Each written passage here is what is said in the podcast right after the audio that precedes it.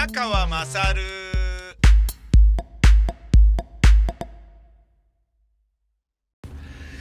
ラジオでは、まあ、そうそう言えないことではあるけれど、気になる数字を見てしまったんだよな。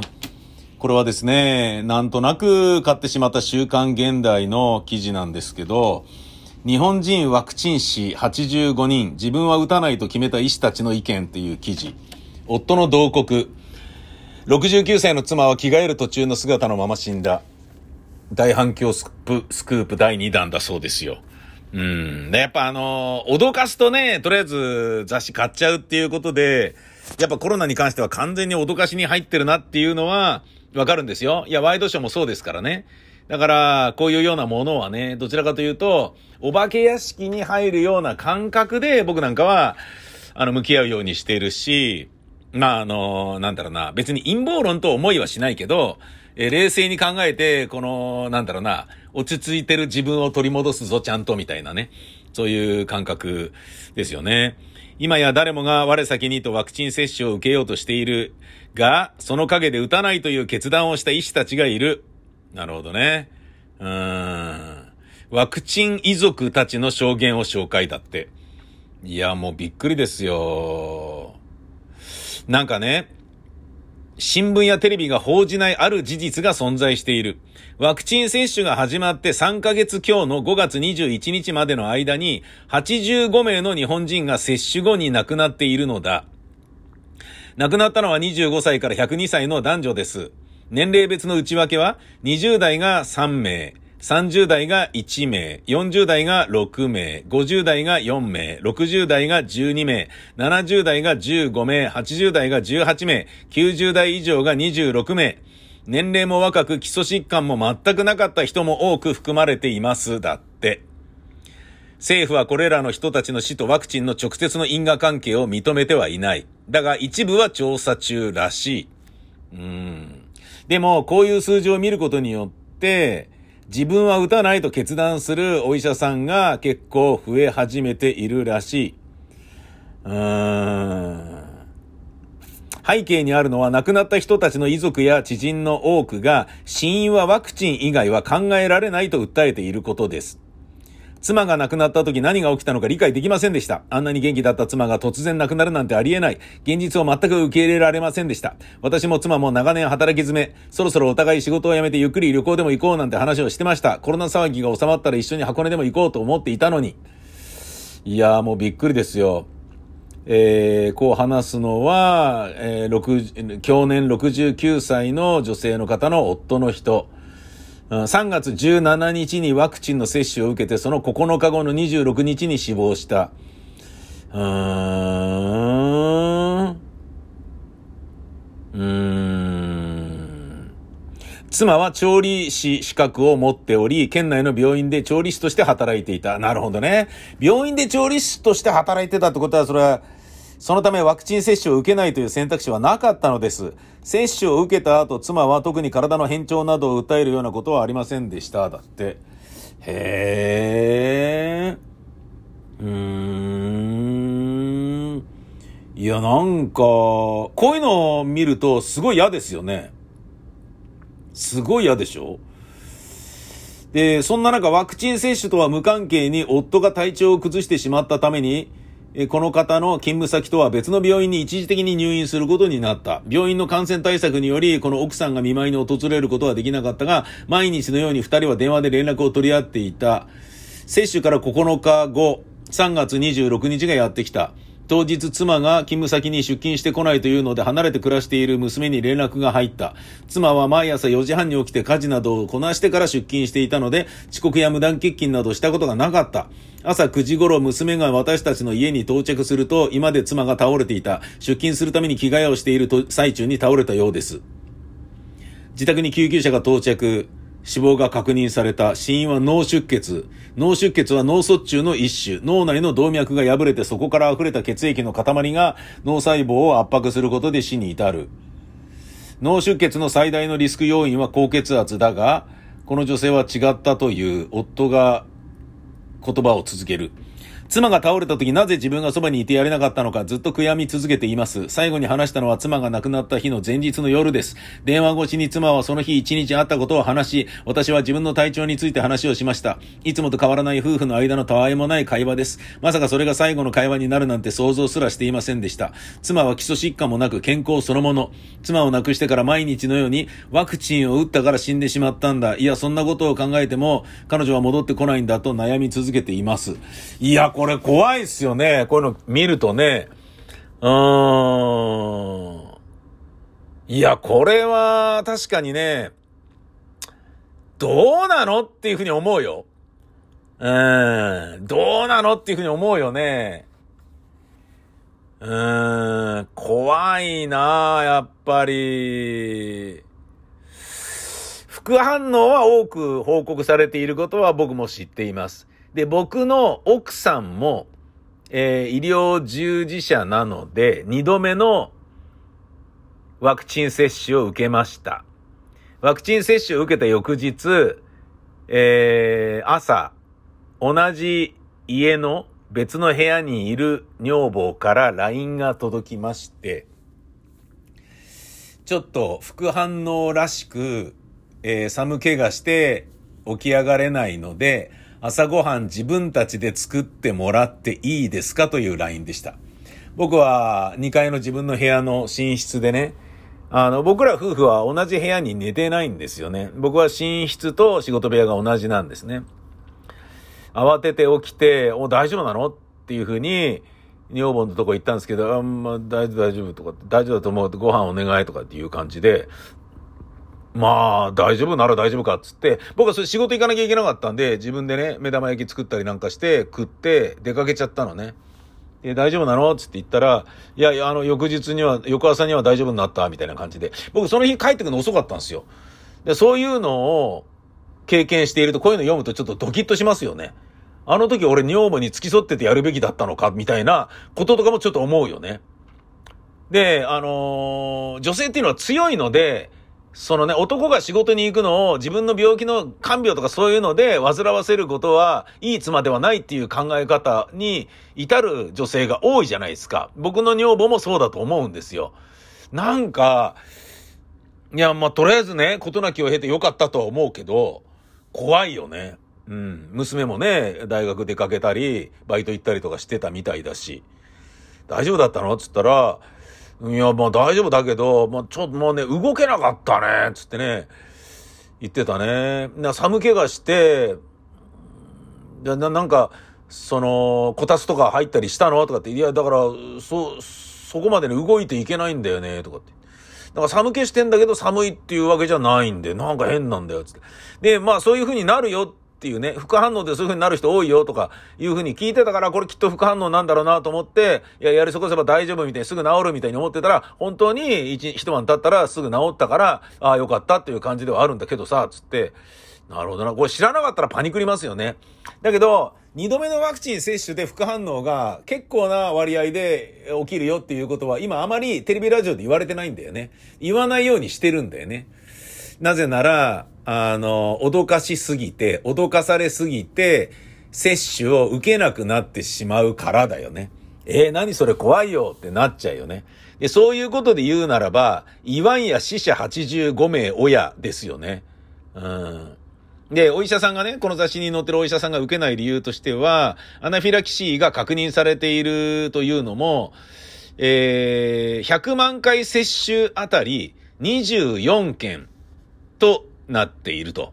アナフィラキシーの反応がね、確認されているのが。えー、全国では146件のアナフィラキシーが確認されている。この時点までの接種回数は約611万回。で、これを100万回接種あたりに直すと24件となるのね。だけど、一般的インフルエンザワクチンの場合はアナフィラキシーの発生は100万回あたり1.3件と言われている。桁外れに多いのではないかと。えー、このワクチンの場合は、100万回あたり24件。インフルエンザは1.3件。うーん、なるほど。で、これを具体的に記しているのがまたね、悩ましいんですけど、えー、アナフィラキシーを起こした107名のうち男性が8名、女性が99名と女性の方が圧倒的に多い。なぜなんだっていうのは理由ははっきりしていないが、ワクチンの原料の一つである PEG、ポリエスチェングリコールが原因ではないかと指摘されている。PEG は化粧品などにも含まれており、繰り返し使用することでアナフィラキシーを起こすことがあり得るということ。へー。じゃあ女性は要注意だが男は無関係なのかというとそうではないみたいで、PEG はハンドクリームや便秘の治療薬などにも含まれている。これらを日常的に使用している人は注意にするに越したことはないだろう。もうなんかさ、打たない方がいいんじゃねえのみたいな感じになってるよね。だけど、この記事にも書いてあるんだけど、打たないものは非国民なのかみたいな感じになってる。つまり、オリンピックをやるためにみんなを打たなきゃいけないの？オリンピックをやるためにみんなはリスクを犯さなきゃいけないの？オリンピックをやるために、あの、非常に低確率かもしれないけど、ロシアンルーレットみたいなことをやらなきゃいけないの？みたいな風になってるもんね。じゃあ、つってこれを読んだから僕やめようかなっていう風に思うかっていうとそうではないんだよね。僕の場合は親に受けさせてしまっているので、親に受けた方がいいよっていう結論を僕が出してしまってるのに、なのに俺は受けないっていう道はねえなと思って、いや、俺受けようっていう風に思ってるけど、この雑誌読むともうっていう、気になってくるよね。ビビるぜ、マジで。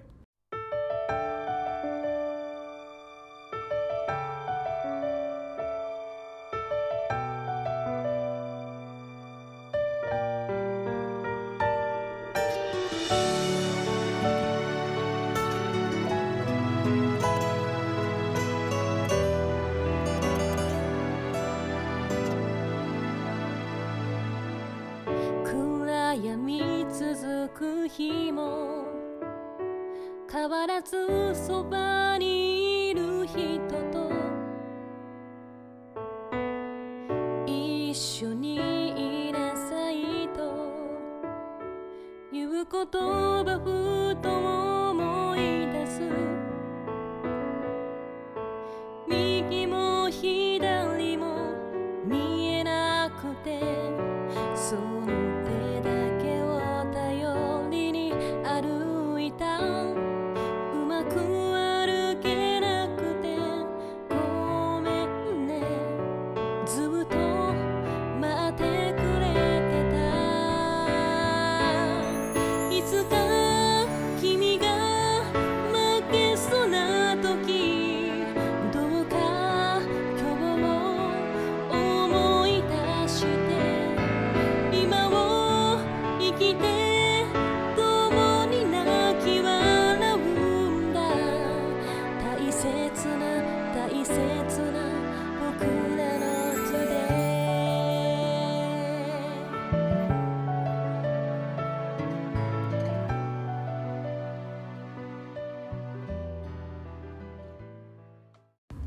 と言っても明るい話題もありまして、俺今日すげえなと思ったのが、女性のプロなんですけど、山地明プロ、えー、国内女子ゴルフツアーのリゾートトラストで、なんと、えー、1ラウンドの中で2度ホールインワンを達成したっていう。1日に2度ホールインワンを達成したのは、国内男女ツアー通じて史上初の快挙。すごいよねすごいよね。いや、こういうニュースはすげえなと思うよね。で、ホールインワンっていうのはさ、あのー、なんかホールインワン保険っていうのがある、あるじゃん？なんか、まあそれ一般の人なのかな？うん。プロだとそんなにないのかもしれないね。ホールインワンがなるとなんか周りにおごらなきゃいけないから、なんかそのお金を貯めておくみたいなね。ホールインワン保険っていうのがなんかあるらしいっていうの聞いたことあるけどさ。うん、ゴルフってね、なんか、いいですね。のんきで平和でいいよ、本当に。俺の高校の時の同級生もね、あの、コロナ関係なしに土日とかにね、いや、今日もみんなで来ていますみたいな感じの写真をアップしてて、お前ら全くみたいにね、あのー、こっちはね、土日の方が大塚に、あのー、一階のね、老家にお年寄りが来ないからそこに集中して、ね、働きに来ようと思ってたりするぐらい気を使ってるものなのに、みたいなね、ものとかね、あるのに。うん。まあでもこの1回ね、えー、1日で2回ホールインワンか。これすごいよね。で、えー、同じスポーツの話だと、これどうなのって俺が思っているのが、トースポなんですけどね。ジョコビッチ、東京オリンピック、無観客なら、うーん、ちょっと参加することについて考え直しますと、辞退する可能性を示唆し始めた。うぎゃぎゃぎゃぎゃぎゃぎゃぎゃいやー、まあそうでしょう。うーん、ジョコビッチがね、ファンの観戦が許される限りはオリンピックには出場するつもりだけれども、そうでなければ参加することについて考え直すよと辞退する可能性を語ったらしい。すでにテニス界では、ナダルが、フェデラーが、五輪参加に慎重な姿勢を明かし、セリーナ・ウィリアムスも大会不参加を示唆している。うん、大阪直美西堀圭は、この夏の五輪開催について懸念を表明していると。うーん。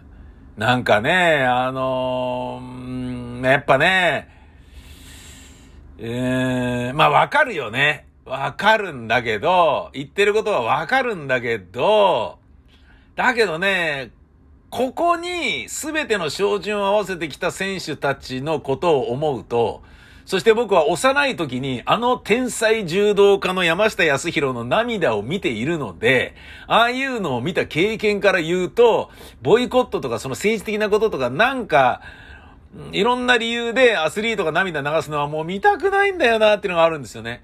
で、これで中止になったとしても、泣いてるところを出しづらいと思いながらも涙を流すところをマスコミは絶対捉えたがるでしょそれでアスリートがね、悔しがってるものとかをね、見たくないんだよな俺は。うん、なので、僕はね、もう本当に、ラジオの番組では言いづらいんだけど、ペあの、ポッドキャストでは言わしてもらうと、選手のことを考えると、なんだかんだ、あの、うまいことやって、もらえたらいいんだけどなというふうにはちょっと思うんですよね。うん、うまくいく可能性も多分にあると思うしね。問題はアスリートがね、終わった後にいっぱい配られてるコンドームを元にセックスしようぜみたいな感じにならないこととか、あのメダル取っても取らなくても終わったっつってさあハメ外そうぜみたいにならないことだよね。終わったとはいえホテルでじっとして、なんか、任天堂スイッチで、なんとか動物の森とかでもやっててくださいみたいな。あの、そういうことをちゃんとやれば、いいんじゃねえかなと思うんですけどね。うん。まあね、大阪直美とかはね、まだ23歳ですからね、未来もたくさんあるしとかっていうふうに思えばね、そういうふうにね、や、やんなくていいんじゃないとかっていうふうにね、思うかもしれないけれど、いろんなね、大会で活躍してるアスリートと別に、オリンピックだけを、日の木舞台として考えてるアスリートのことを思うと僕はちょっと複雑。で、もう一個、門倉コーチの失踪騒動がすっげえ気になっている。これ何？謎だらけだよね。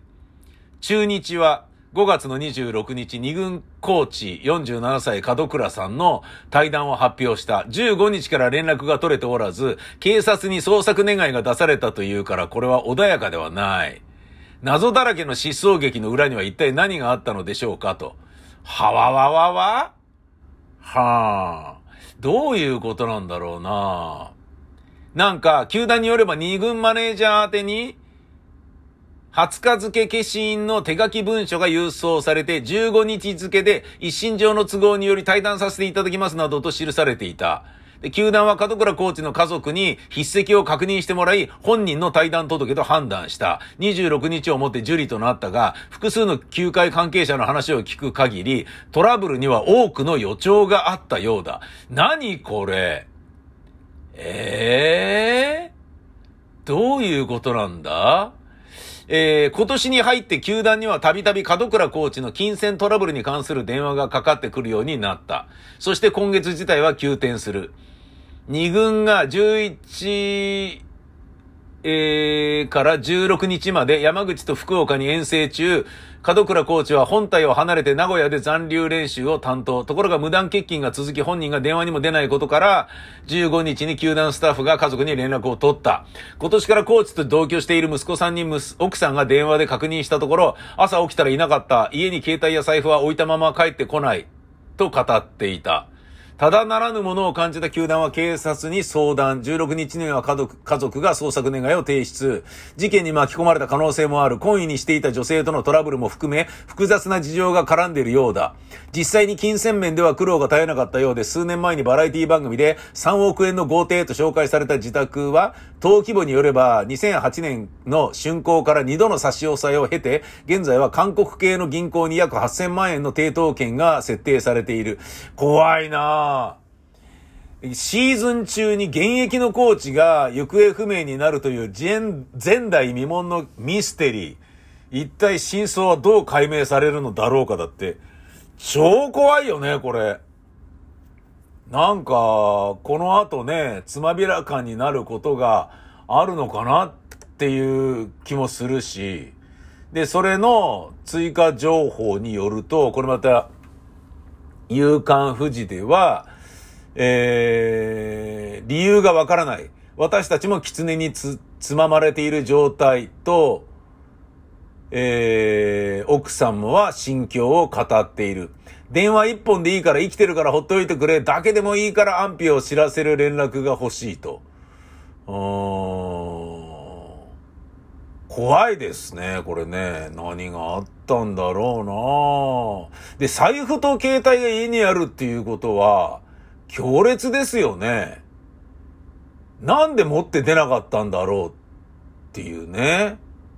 いや、おっかないですよね。で、警察は事件、事件性がないとあまり動いてくれていないが、今回は無理を言って防犯カメラの解析などをやってくれています。うーん。うーん。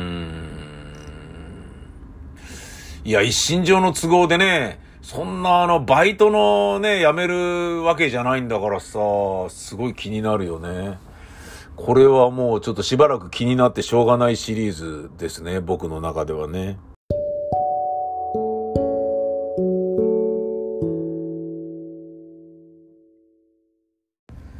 なんかあのー、FIFA ワールドカップアジア予選の二次予選で日本対ミャンマー4対0で前半終わったところで日本勝ってるっていうことが今分かったぞ。いい感じ。ねえ。いや、ワールドカップルは出てほしいもんね。ワールドカップルって言っちゃった。本当にサッカーファンなのかよ。ねえ、いい感じみたいですね。うん。残念ながらこれね、見られてないんですよね。今日はね、この後、まあ、あの、車で我が家に帰りますけれど、えー、ちゃんとあの、日本がワールドカップ出られることを願いつつっていう感じですよ。うん。前回ね、なんかすごいいっぱい点取りすぎて、ちょっと KY なんじゃないみたいに言われてたけど、これはね、予選だからね、そんなの関係なしにね、もう勝てるだけ勝って、調子上げるだけ上げるっていうことをやってもらいたいな、ということはちょっと思いますわね。あの、日曜日にですね、石川県からちょっととある方が、えー、録音のために、あの、このスタジオに来てくださることになりまして、その方がこっちへ出張していただけるということになったので、僕の方から石川県に行くということはしなくてよくなったんですよね。本当はね、土日とか日月とかのどっちかで行こうと思ってたんですけど、で、それが来ていただけることになったので、まああの、割とね、余裕を持って、じゃあ、あの、松木両国収録したのも明日ゆっくり編集すればいいんじゃない？みたいな感じで。だとしたらここでこういう、あのポッドキャスト録音しててもいいんじゃない？みたいな、そういう余裕をぶっこいてるっていうことですね。まあ、個人的には確かに、石川県、また行ってみたいと思っていますし、行くでしょう。近々、必ずね。行ってみたいなと思っている。だけれど、まあ東京門がね、え、東京ナンバーの車でブーンって行くよりは来ていただいた方がまだいいのかなと。そして来ていただくからにはちゃんとこのスタジオを除菌して、いやーもうあの宮川さんのスタジオね、あんなにね、あの、対策してあったから安心して、えー、収録できてよかったですっていう風にドキドキしないでお戻りいただければなということを思います。うん。まあね、東京人としてはね、そういうこと考えちゃうよね。ほんじゃまたです。さいなら。お前の母ちゃん宮川勝。